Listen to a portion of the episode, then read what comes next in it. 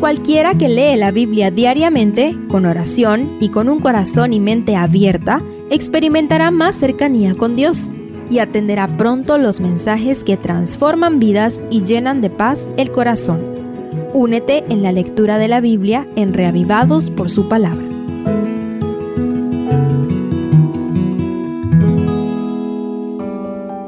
Salmo 14 hace recordar los días de Noé al describir la decadencia moral generalizada del mundo, pero al mismo tiempo deja el sabor a esperanza con la seguridad de que Dios está con los rectos.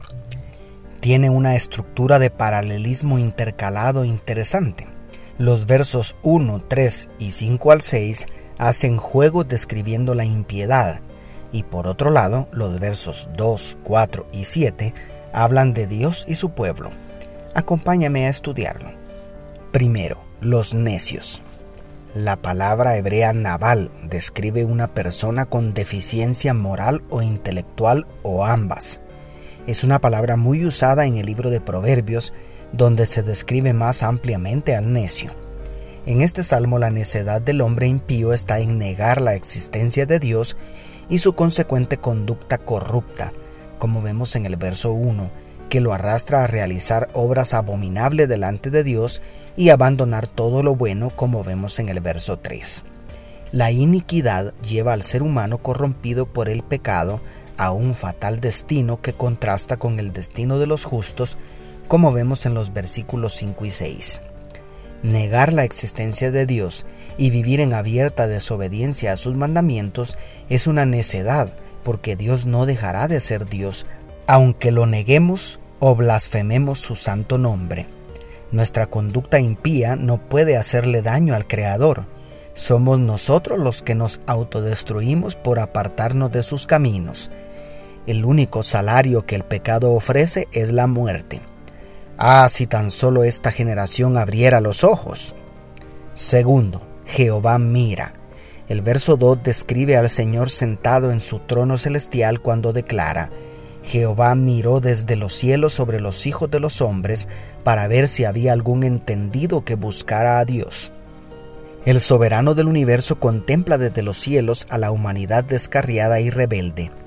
Luego el verso 4 coloca en los labios del Todopoderoso la pregunta, ¿No tienen discernimiento todos los que cometen maldad, que devoran a mi pueblo como si comieran pan y no invocan a Jehová?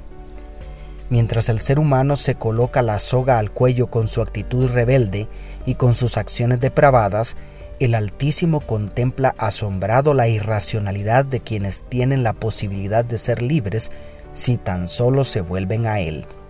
El Verbo hecho carne extendió sus manos sobre una cruz para salvarnos de la tiranía del pecado y el universo entero contempla consternado cómo la raza caída desprecia la libertad que el Rey de Reyes les ofrece.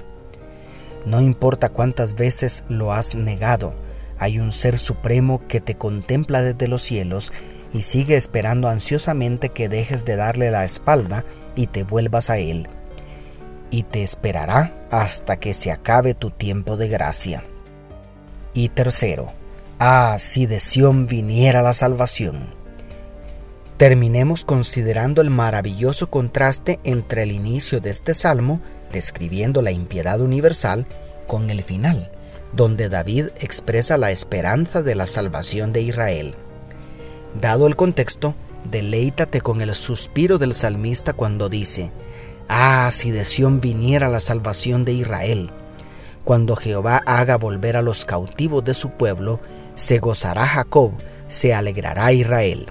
¿Cuántas veces el pueblo de Dios cayó en esclavitud bajo la opresión de sus enemigos por la desobediencia? Pero Dios siempre lo hizo volver de la esclavitud y renovó el gozo de su salvación en sus corazones. El texto tiene sabor a profecía porque muchos años después el remanente de Judá sería llevado cautivo a Babilonia, pero desde allá lo traería de vuelta el Todopoderoso. Con tal historia en mente, Pensemos en el clamor del remanente del tiempo del fin, sometido a una sangrienta persecución, viviendo el tiempo de angustia, que anhela la manifestación gloriosa del regreso de Jesús para liberarlos de manera definitiva de la cautividad de las garras de Satanás para llevarlos al gozo eterno del reino de los cielos. Ah, si de Sión viniera la salvación. Esa salvación ya vino desde Sión con la primera venida del Mesías, y sobre ese mismo monte se establecerá la nueva Jerusalén.